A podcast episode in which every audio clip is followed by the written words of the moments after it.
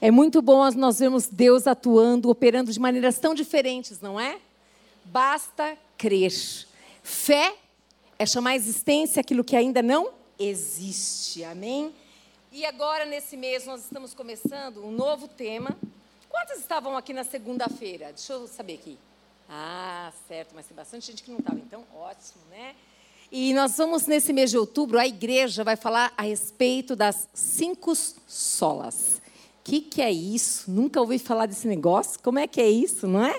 Mas nós vamos aprender hoje um pouquinho a respeito disso, porque nossa igreja, ela verdadeiramente tem uma preocupação muito grande de que todos nós sejamos alicerçados na palavra de Deus.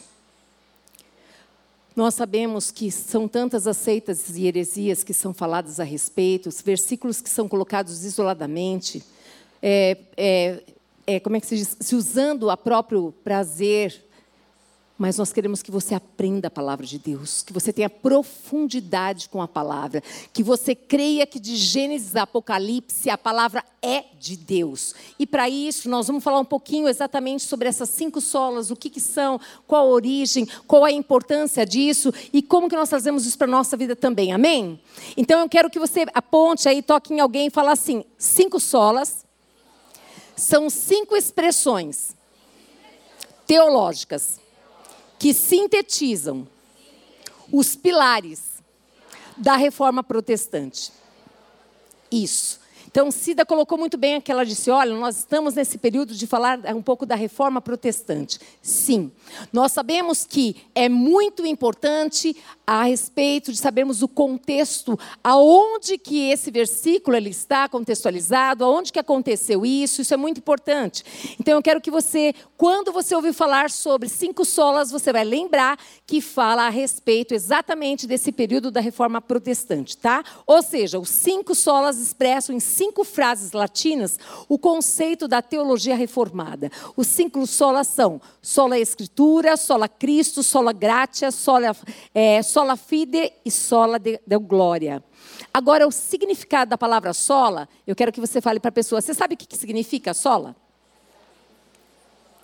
Significa unicamente e ou somente. Então, quando vê a palavrinha sola, significa que é somente ou unicamente. Amém? Então, quando nós entendemos isso, eu quero que você lembre-se também que no nosso idioma a gente fala somente a Escritura, somente Cristo, somente a graça, somente a fé e somente a Deus a glória. Somente. Quando você ouvir de um evangelho que fala da pessoa, mas não glorifica o Pai, cai fora porque é pela Escritura. A Escritura é a palavra de Deus. Eu quero muito que você leve a sério isso. Eu quero muito que você tenha o desejo de conhecer a palavra de Deus ao ponto de, quando nós estamos pregando aqui, você está olhando para as Escrituras, está vendo, verificando se nós estamos falando de acordo com a palavra. Eu desejo de todo o coração que isso aconteça, para que jamais você seja levado por um vento de doutrina. E aqui é interessante nós falarmos da origem dos cinco sola. Apesar dos conceitos dos cinco solas serem evidentes na teologia da reforma protestante, esses conceitos foram sintetizados apenas tempos depois. Quando teólogos reformados analisaram de uma forma sistemática as diretrizes da reforma protestante, eles perceberam que a teologia da reforma estava alicerçada principalmente aonde? Na centralidade das escrituras, que é o sola sola escritura e também na justificação pela fé na obra de Cristo, que envolve o quê? O sola gratia, o solas Christus, o sola fide e também o sola del glória. A salvação é uma obra de Deus. Então toda glória, toda honra pertence a quem? A quem? Somente a ele. Ah, mas fulano de tal me levou para Jesus, mas a glória é dele. Ele não divide a glória com ninguém. Só Ele tem o poder de nos convencer do pecado, da justiça e do juízo. E isso está escrito onde? Na palavra de Deus, nas Escrituras. É difícil saber quem que utilizou essa expressão cinco solas pela primeira vez, nós não encontramos isso. Mas acredita-se que isso se deu a partir do momento que foram formulados catecismos e as confissões de fé da Igreja Reformada, da Igreja Protestante. Os cinco solas expressos de uma forma sintetizada os pilares da Reforma Protestante. Eu estou frisando isso de novo, eu quero sempre que você lembre disso. Quando você ouvir falar sobre cinco solas, você vai lembrar da Reforma Protestante. Faça essa ligação. Mas da, da, forma que expressão cinco solas é utilizada hoje, nós podemos dizer que essa expressão surgiu posteriormente e só começou a ser utilizada como um tipo de slogan da reforma protestante a partir do último século. Ok?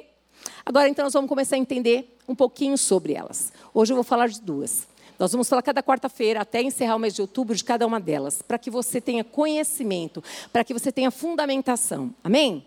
Então, só a Escritura, somente a Escritura. Eu quero que você saiba de que quando estiverem falando a respeito deste livro aqui, que alguns acham que é apenas um livro, e outros acham que é um livro de história bacana, mas não acreditam que é verídico, que é real, que isso aconteceu. Muitos não acreditam que o que está escrito aqui é de Deus. Muitos acham que realmente é história de homens, mas eu quero dizer para você que de Gênesis Apocalipse é a palavra de Deus, queridos. Então aqui, quando se fala só a Escritura, está falando sobre a inspiração, a autoridade, a suficiência, a infalibilidade e a inerrância das Escrituras. Ela não erra, não erra. O que está escrito, está escrito. O nosso Deus, se você pegar o Antigo Testamento e o Novo Testamento, você vai ver que o Antigo Testamento já está indicando o que vai acontecer no Novo Testamento. E eles se cruzam as informações. São tantos os livros, mas é interessante como se fala a mesma linguagem porque o nosso Deus, ele é Deus, amém? Isso significa que somente a palavra de Deus deve ser identificada como regra de fé. Nós, cristãos, que cremos nesse Deus que está vivo, esse Deus que está no seu trono de glória agora, e que ao lado dele tem Jesus Cristo, nosso intercessor, nós precisamos acreditar inteiramente nessa palavra, mas não apenas acreditar, mas como fazer uso dela, viver, viver essa palavra. O Senhor deseja que nós sejamos aqueles que são praticantes da verdade, que Ele possa olhar para mim e para você e saber que Ele pode contar conosco, com a nossa disposição para fazer a Sua vontade, aquilo que está escrito na Sua palavra. Amém? Então aqui é como regra de fé e prática da igreja. Ninguém, ninguém mais, nada mais além da Bíblia. E os reformadores acreditavam que a autoridade das Escrituras não depende do testemunho de qualquer homem, ou mesmo da igreja, mas unicamente do próprio Deus, que é o seu autor. Ele é o autor. Quem? Deus. Ele é o autor dessa palavra das Escrituras. Você precisa ter essa convicção. Quando você for abordada, você precisa ter a certeza de que esta palavra é poder. Tanto é que se diz que, olha, muitos são libertos pelo poder de ouvir o quê? A palavra de Deus. E esses dias eu estava falando com uma pessoa a respeito da palavra de Deus. Essa pessoa antes era ateu, não acreditava em Deus. Depois, essa pessoa acreditou e acredita hoje em Deus, mas ela ainda não consegue acreditar que a palavra é de Deus. E eu estava falando a respeito da, da palavra de Deus, e essa pessoa disse assim: Olha, eu tenho muita admiração pela Bíblia. Eu queria tanto acreditar como você acredita. Mas eu ainda não acredito. Você disse muito bem, ainda não. Porque a pessoa mais interessada que você acredite, eu quero muito, mas é Deus. Deus, Ele quer que a gente acredite na Sua palavra e que a gente viva a palavra. Deus tem interesse por isso. Por isso que eu e você, como que as pessoas vão conhecer as, as Escrituras se nós não pregamos sobre elas? Se nós não falamos. E pregar não é ficar falando apenas, é vida. É viver as Escrituras. É dizer, por que, que você vive assim? Porque eu creio. Eu creio nas escrituras sagradas. Eu acredito que elas são realmente de Deus. E eu procuro e me esforço para viver. Por quê? Por que, que eu me esforço? Porque eu posso contar com a ajuda do doce, amado Espírito Santo de Deus para viver. Ele me ajuda. Sim ou não, igreja? Amém? Então aqui os reformadores acreditavam que a autoridade das Escrituras não dependia do testemunho de qualquer homem, ou mesmo da igreja, mas unicamente do próprio Deus, que é o seu autor. A autoridade da Escritura vem dela mesma, porque ela é a palavra de Deus. Diga assim: as Escrituras sagradas, ela é a palavra de Deus. E esse conceito contrastava com a teologia da igreja medieval. Contrastava. Era um novo tempo, era um novo contexto. Porque naquela época a autoridade, é, a autoridade papal, a tradição e as formulações e os concílios eram considerados como tendo autoridade equiparada às escrituras. Mas estava errado. Estava errado. Pois apenas a Bíblia é a autorrevelação especial de Deus, da sua vontade ao homem. Você quer saber qualquer coisa para a sua vida? Qualquer assunto está aqui, ó. Aqui está revelado o que Deus, como Deus pensa para nós. Como Ele quer que a gente viva. Como Ele deseja que a gente haja. Desde a hora que a gente acorda até na hora que a gente vai dormir, mas em vários e diversos assuntos. Tudo está aqui. Como que eu devo ser um empresário, uma empresária? Como que eu devo ser uma profissional, a melhor profissional? Como que eu devo ser a melhor filha, a melhor mãe, a melhor esposa, a melhor cunhada? Tudo está aqui na palavra de Deus. Foi dessa maneira que o Senhor escolheu para que nós continuássemos ali, aqui nesse mundo que jaz do maligno, sendo o sal da terra e luz do mundo. Como seríamos se nós não tivéssemos nada para nos basear? Então nós somos os primeiros que temos que acreditar que as Escrituras são de Deus. Nós temos que acreditar que Gênesis Apocalipse é de Deus. Que nenhum I, nenhum A pode ser mudado, nada. Por isso, quando pregarem para você a palavra de Deus, leia o contexto. Não pegue um versículo isolado. Muitos usam versículos isolados para chegar aonde querem chegar. Por isso que eu e você precisamos conhecer a palavra de Deus.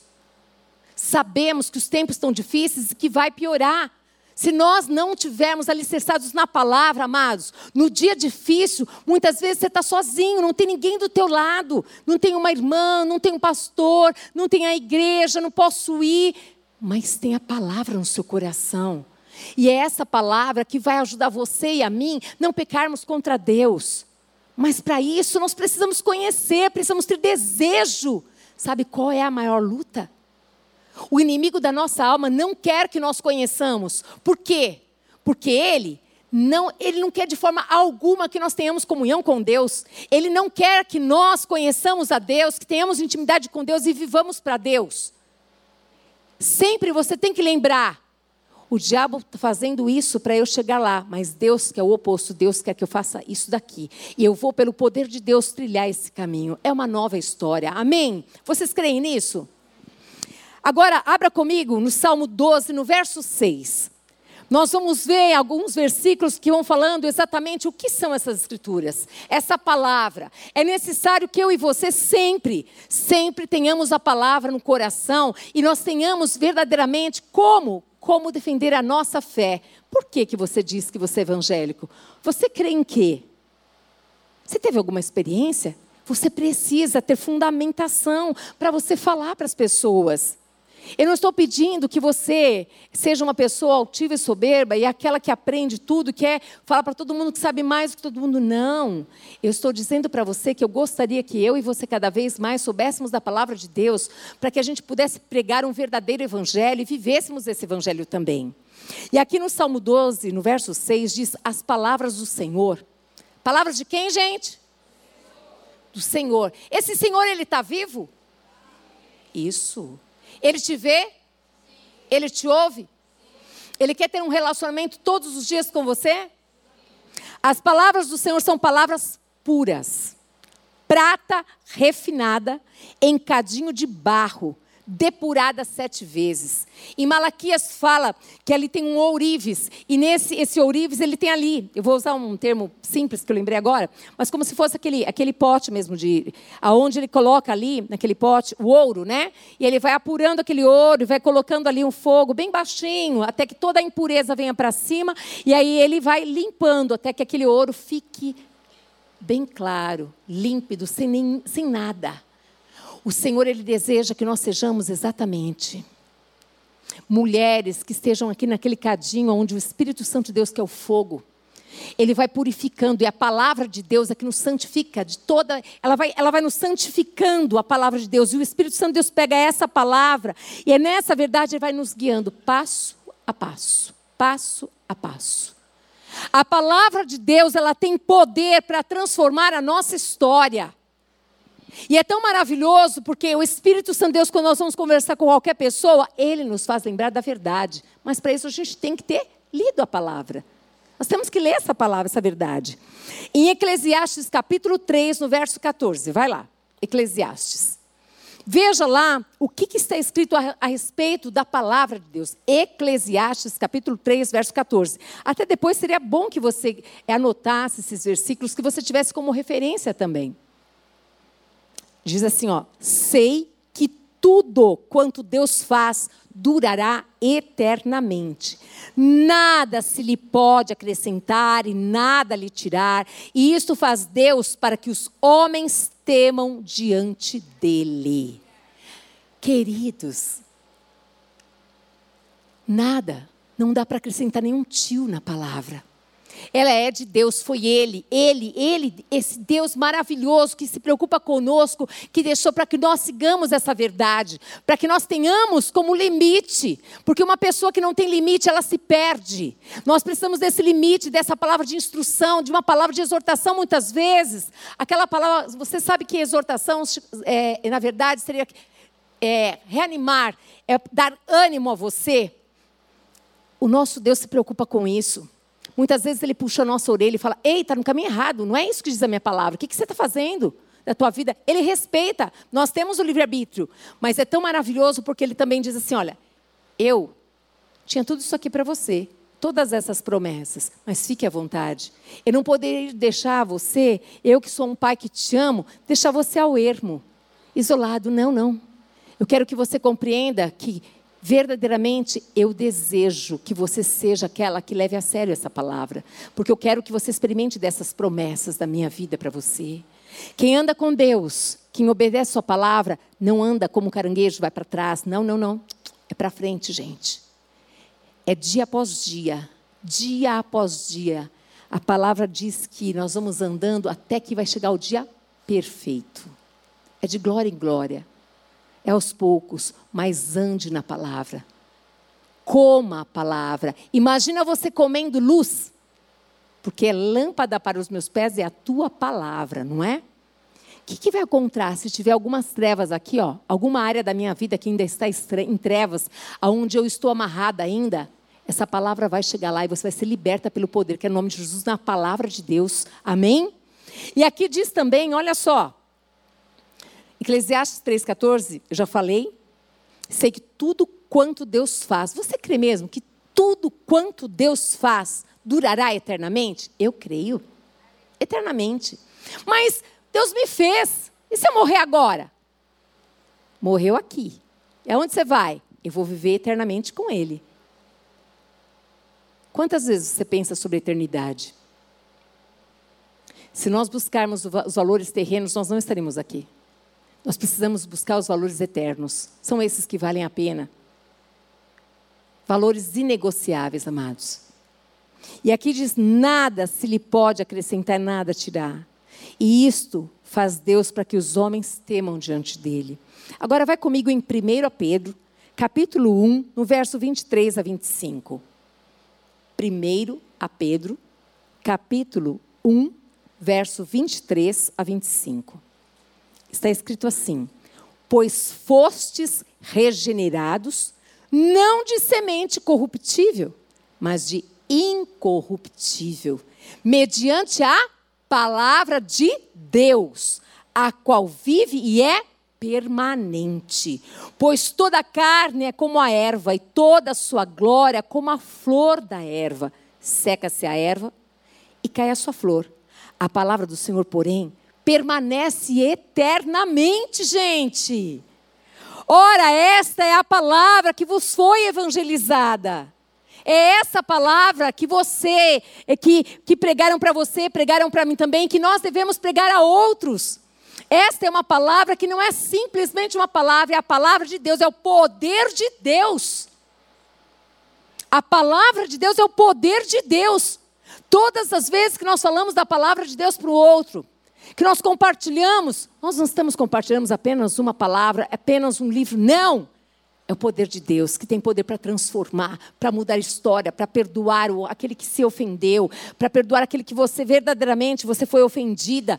Essa palavra tem poder, amados, para mudar rota, destinos, histórias. Sim ou não? A minha história foi mudada pela palavra de Deus, está sendo cada dia. E vai continuar sendo até Jesus voltar. Amém? E aqui diz exatamente sobre isso. E eu e você? Nós temos, temos temos feito o que o Senhor espera que a gente faça? Falar dessa palavra para outros, contar o seu testemunho, contar a sua história. O que, que mudou? Quem você era? E o que, que mudou a tua vida? Ah, eu era egoísta, não sou mais. Eu só pensava em mim, eu não penso mais. Mas como assim? Quem que te convenceu? Que história é essa? Aonde que está escrito isso na Bíblia? Ah, porque quando eu li ali, eu comecei a ler os evangelhos eu conheci Jesus Cristo. E aquele homem, nas atitudes dele, tudo que ele tinha, ele compartilhava com outros.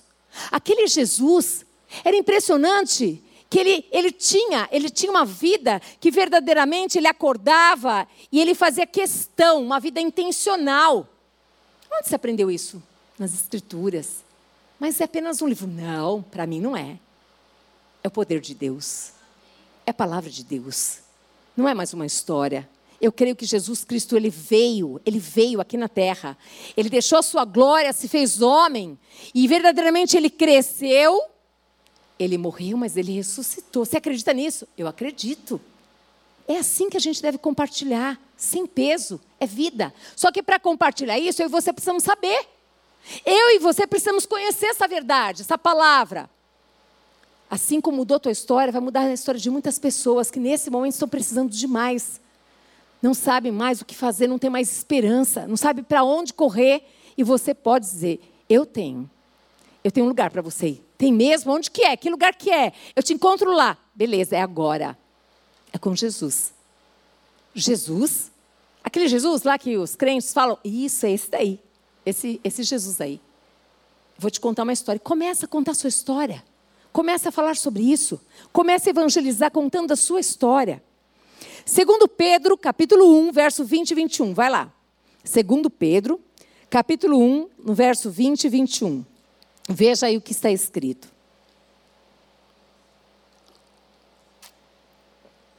Sabendo, primeiramente isso, que nenhuma profecia da Escritura provém de particular elucidação, porque nunca jamais qualquer profecia foi dada por vontade humana.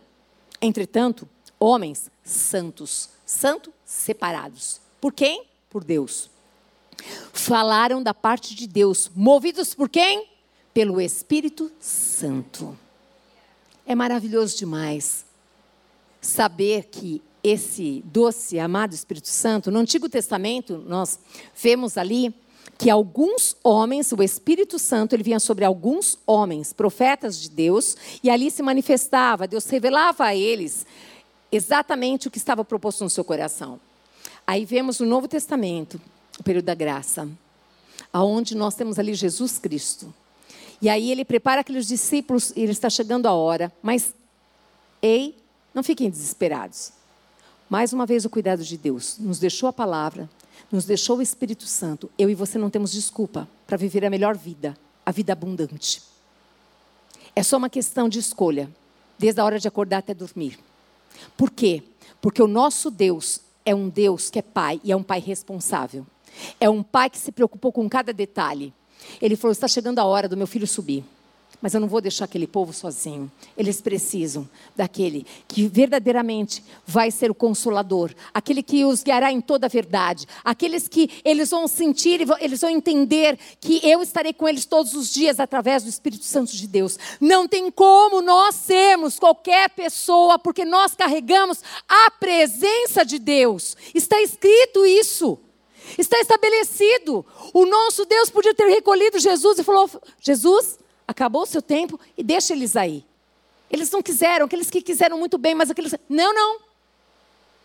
Não.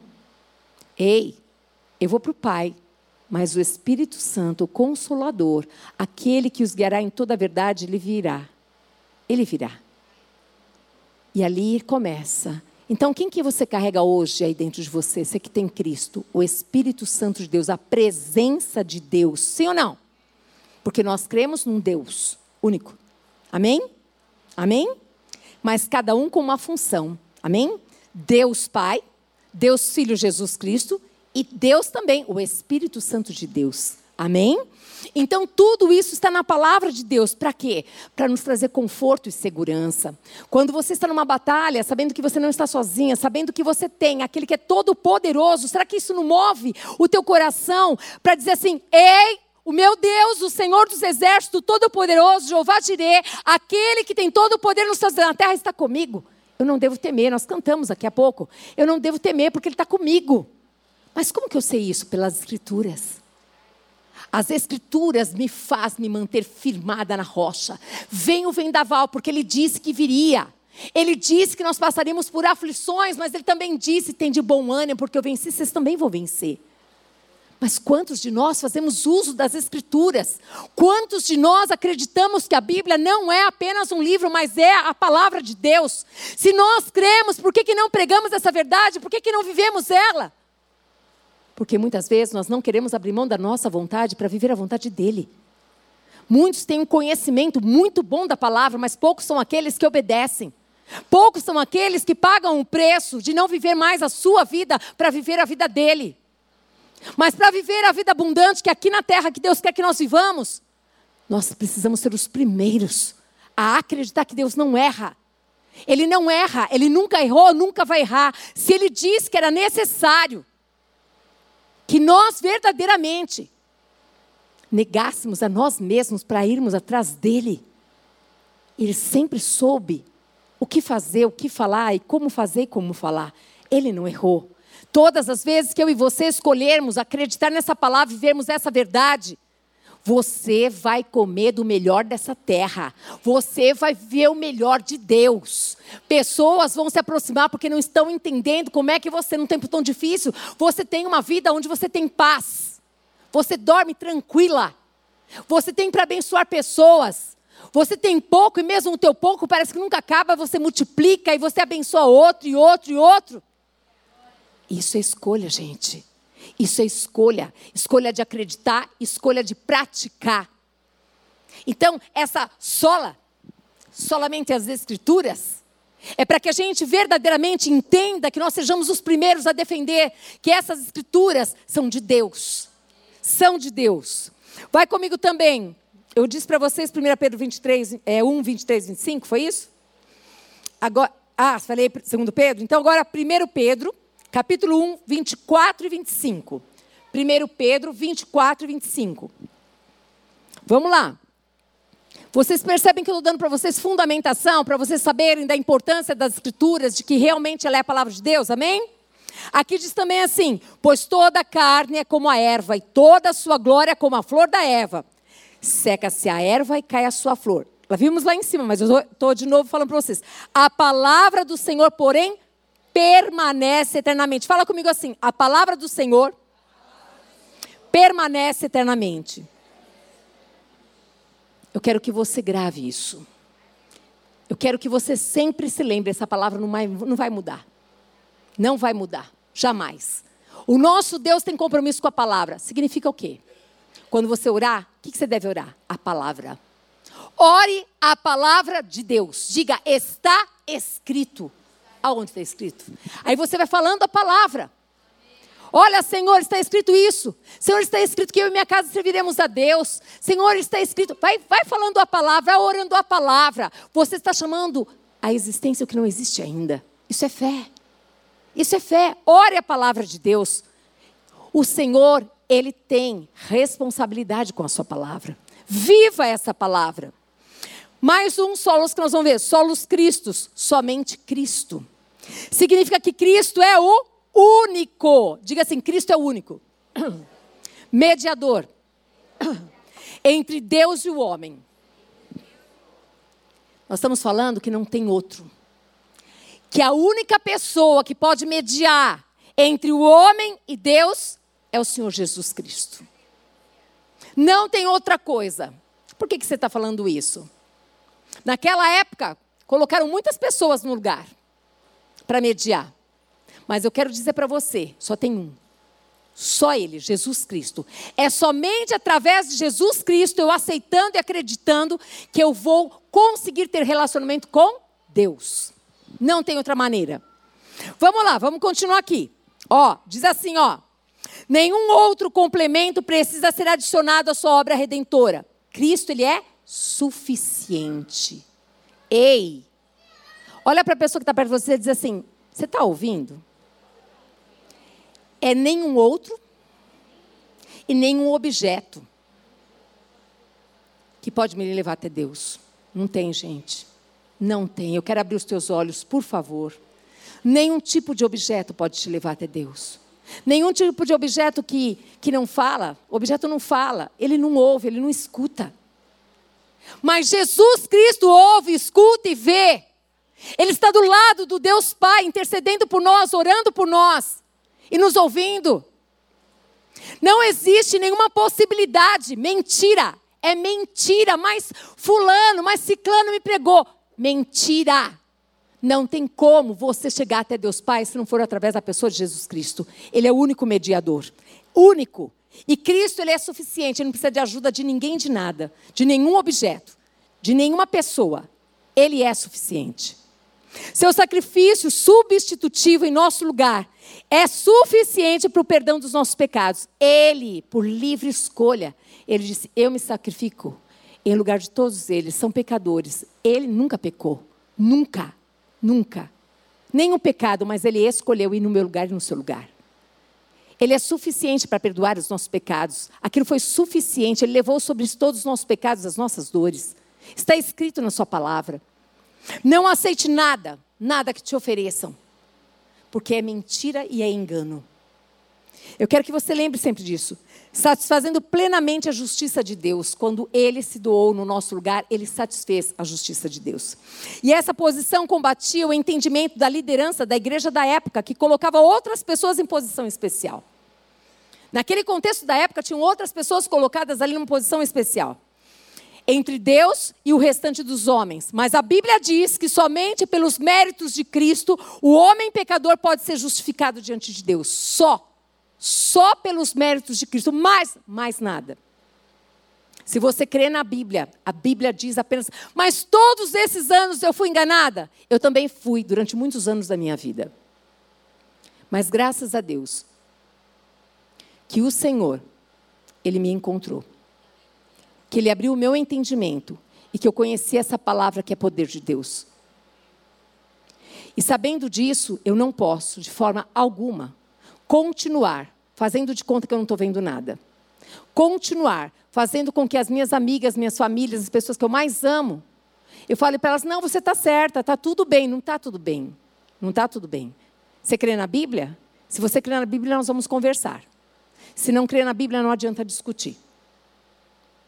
Na Bíblia está escrito que somente Jesus Cristo é mediador entre os homens e Deus.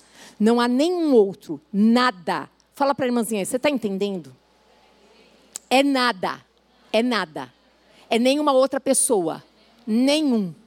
É nenhum. É só Jesus Cristo. Só vou chegar até Deus através da pessoa de Jesus Cristo. Só. Amém? Está claro?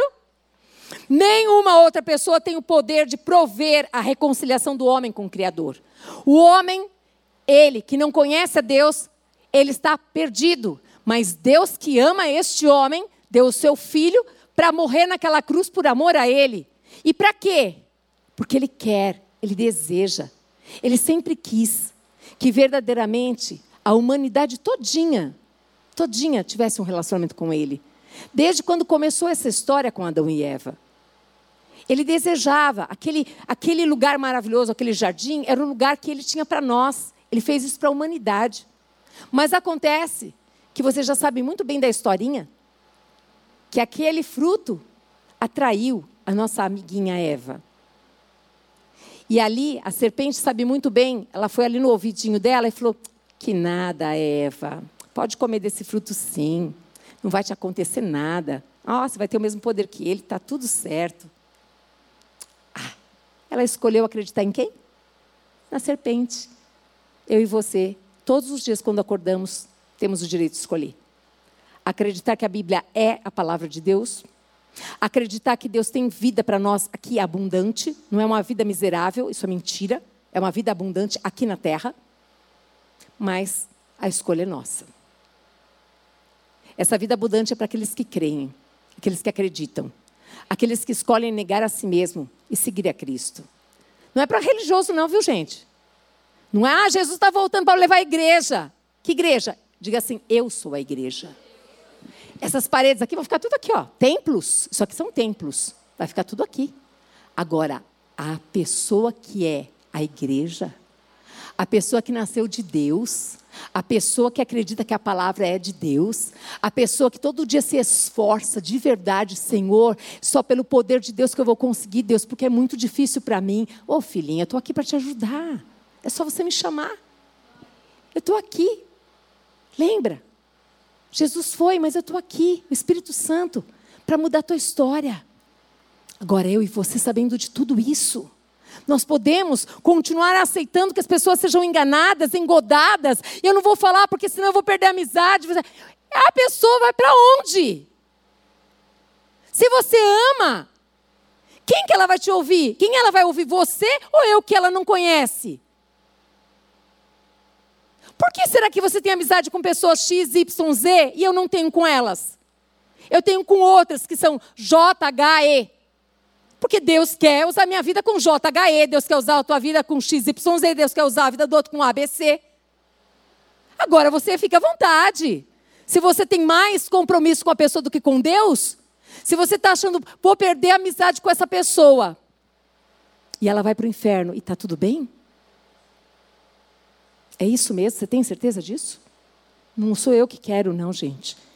Eu quero o que Deus quer, e Deus quer que todos sejam alcançados. Só que Ele dá a oportunidade para eu e para você estarmos comprometidos com a verdade, pregando esse Evangelho primeiro com vida. Com uma vida sendo vivida. Uma vida que você fala assim: não, peraí, eu não sou só ouvinte, eu sou praticante. Não, a Bíblia é uma coisa que é possível ser vivida assim. Mas como? Pelo poder de Deus. Com o Espírito Santo me ajudando todo dia. Por que, que nós estamos falando desse tema? Ai, mas que tema histórico chato. Nós queremos que cada dia mais você tenha fundamentos para discutir da palavra de Deus. Para que você tenha uma fé alicerçada na palavra e não num vento.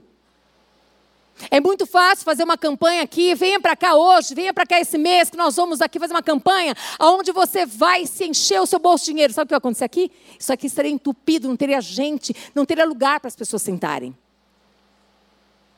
Mas nós queremos que vocês tenham a melhor coisa. A melhor coisa é conhecer a verdade que liberta, que cura e que transforma. É conhecer o dono dessa palavra. É conhecer esse Cristo que verdadeiramente te ama e rendeu a vida dele em favor da tua vida. Amém?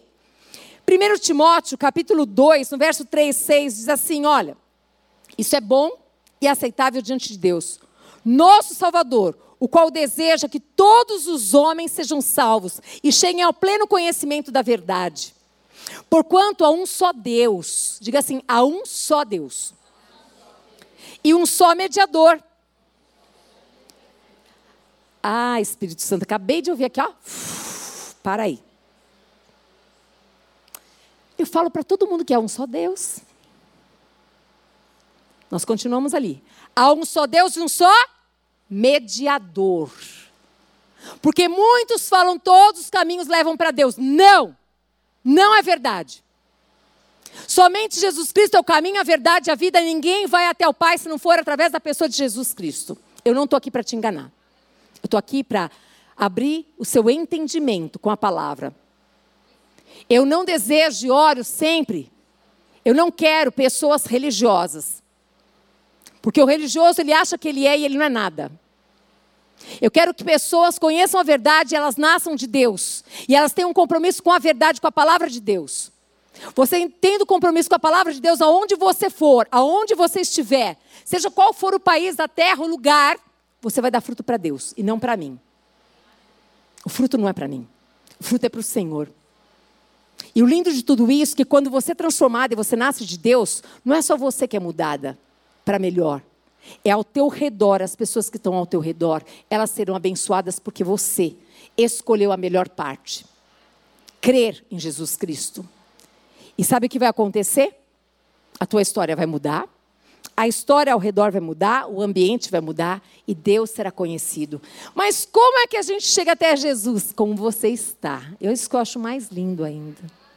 Ah, mas eu fumo, eu me drogo, eu bebo, eu uso uma roupa indecente, eu faço aquilo, aquilo outro.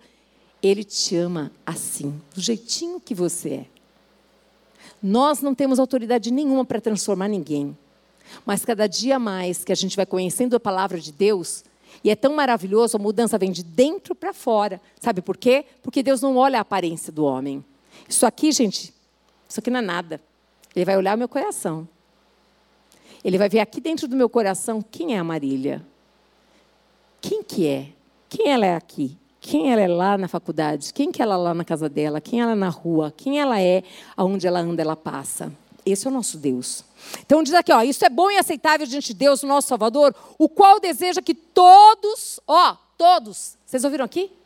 Todos os homens, espera aí, aquele lá, aquele outro, todos, mas você não conheceu aquele. Eu não, mas ele já conheceu, ele conhece. Todos os homens sejam salvos e cheguem ao pleno conhecimento da verdade. Ele deseja isso, que todos conheçam essa verdade. Porquanto há um só um só Deus e um só mediador entre Deus e os homens, Cristo Jesus.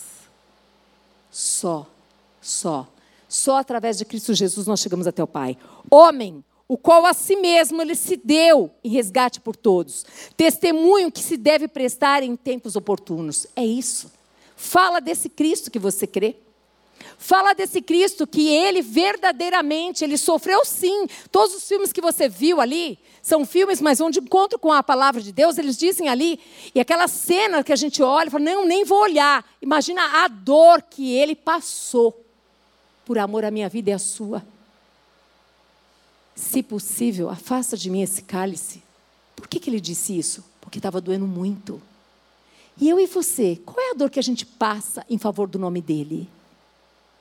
Quando que você para para conversar com ele e falar, o que o senhor quer que eu te faça? Quando que você para para falar assim, puxa, mas sair da minha casa meia-noite e dois, ir lá até a pessoa fazer tal coisa, pelo amor de Deus, né?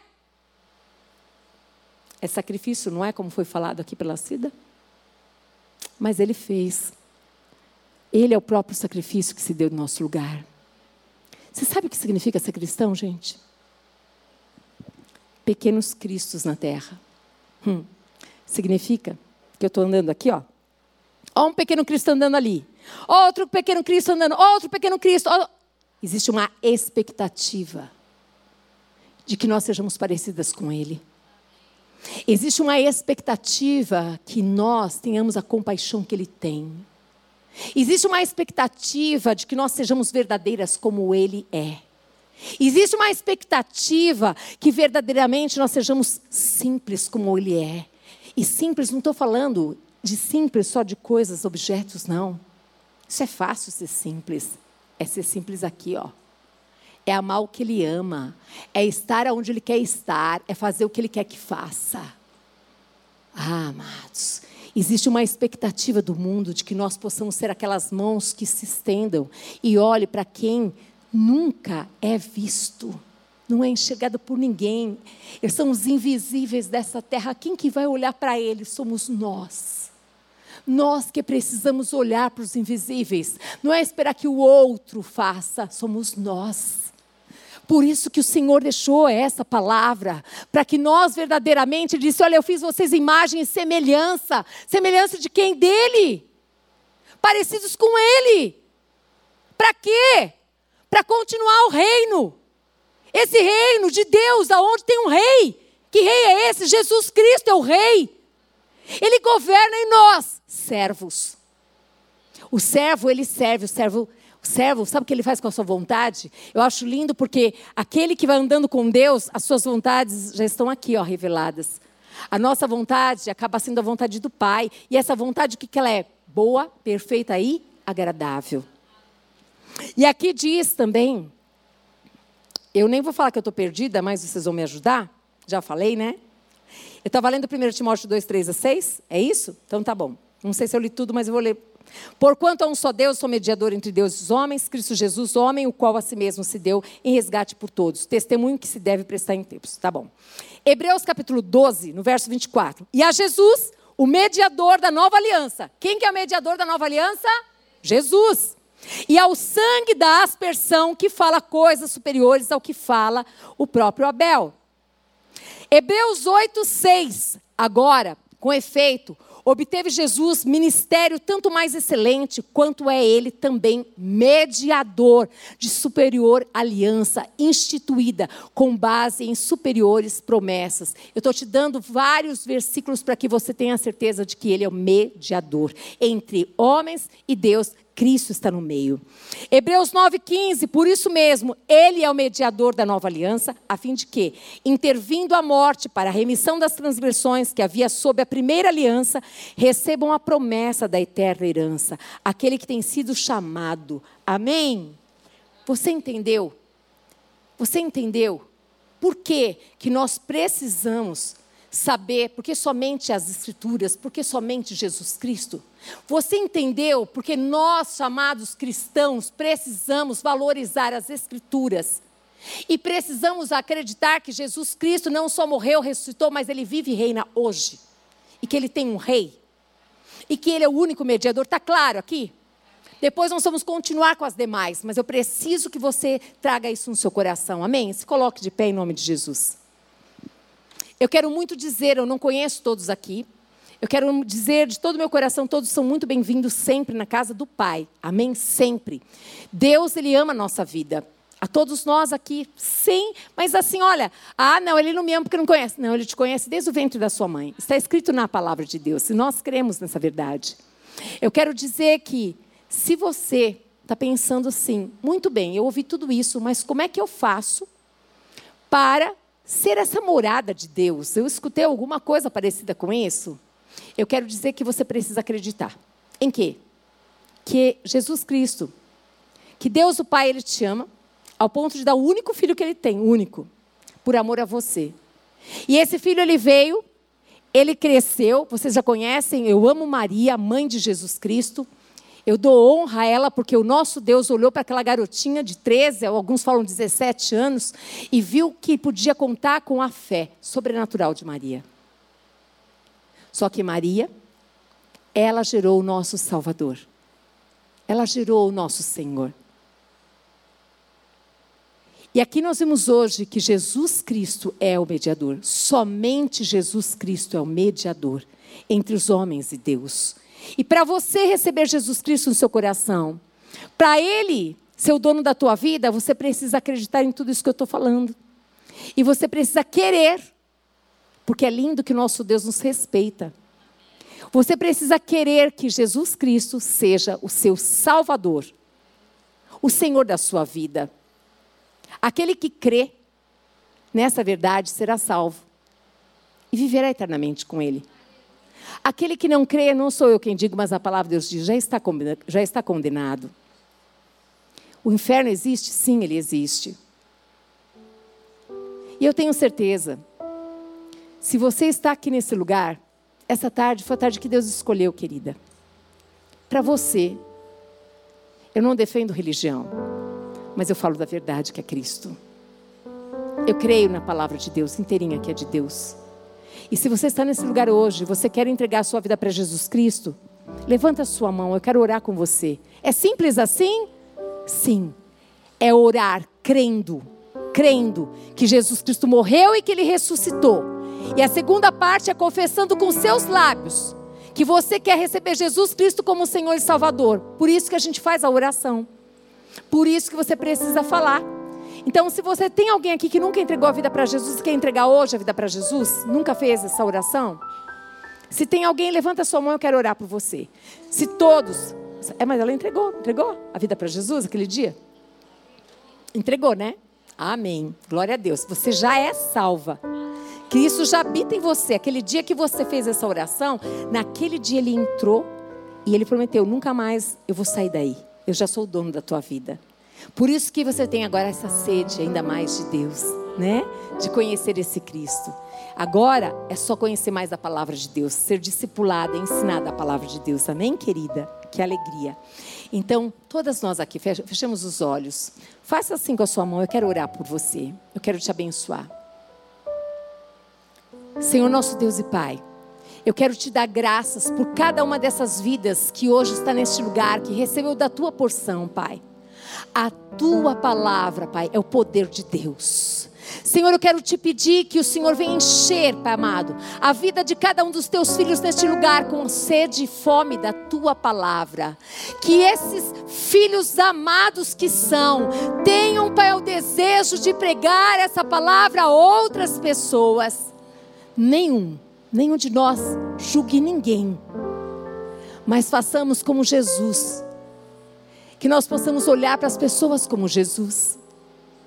Que nós possamos, nós todos que estamos nesse lugar, Jesus, que nós possamos verdadeiramente, Pai amado, olhar as oportunidades como um momento de falar de Cristo e amar a pessoa como ela é, exatamente como ela é, sem julgar, Senhor, porque esse é o verdadeiro amor, Pai. Eu quero te pedir, Deus, que sejamos árvores frutíferas, que não queiramos apenas a salvação para nós, mas que queiramos que a salvação chegue até outros, Pai. Que não queremos viver apenas para nós mesmos, preocupados com o nosso umbigo, mas que queiramos e amamos, amemos ao Senhor acima de todas as coisas nessa terra e amemos ao próximo como? A Ti mesmo, Senhor. Ah, Jesus. Como eu desejo, Pai amado, que os seus filhos, as suas filhas, Pai amado, cada vez mais, Pai amado, eu tenho visto pessoas experimentando fazer convites, trazer outros, falar do teu amor, orar pelos enfermos, acreditar na esperança que é Cristo, que a história vai mudar. E os cultos estão se enchendo. Esse é o amor de Deus sendo manifesto na vida dos teus filhos, papai. Não mais viveremos para nós mesmos, mas viveremos a palavra que diz, Pai amado, querido Deus, que nós devemos olhar para aquele que nos pede comida como oportunidade para aquele que verdadeiramente tem frio, devemos dar o agasalho, mas como uma oportunidade. Aquele que tem sede, que possamos olhar como o Senhor. Vamos dar a Ele a água da vida. Aquele que tem fome, não alimentemos somente o corpo físico, mas também, Pai amado, o seu espírito. Porque também está escrito: quando fizerem a um desses pequeninos, aquele que está opresso, aquele que está preso, quando vocês fizerem e eles forem libertos, vocês fizeram para mim, diz o Senhor, em Mateus capítulo 25. Que o nosso coração, os nossos olhos enxerguem a humanidade como o Senhor enxerga. Que o nosso coração queime se aqueça todos os dias, Pai, de fazer o teu desejo, a tua vontade e alegrar o teu coração. Que possamos viver uma vida intencionalmente de louvor e glória do teu nome, Pai. Queremos abençoar cada família aqui representada com toda sorte de bênçãos em Cristo Jesus. Recebe agora honra, louvor e exaltação somente a Ti, Senhor. Aleluia, glórias a Ti, Senhor. Louvado seja o Teu nome, Jesus. Obrigada, Deus, pela oportunidade, em nome de Jesus. Amém. Que Deus te abençoe, queridos, em nome de Jesus.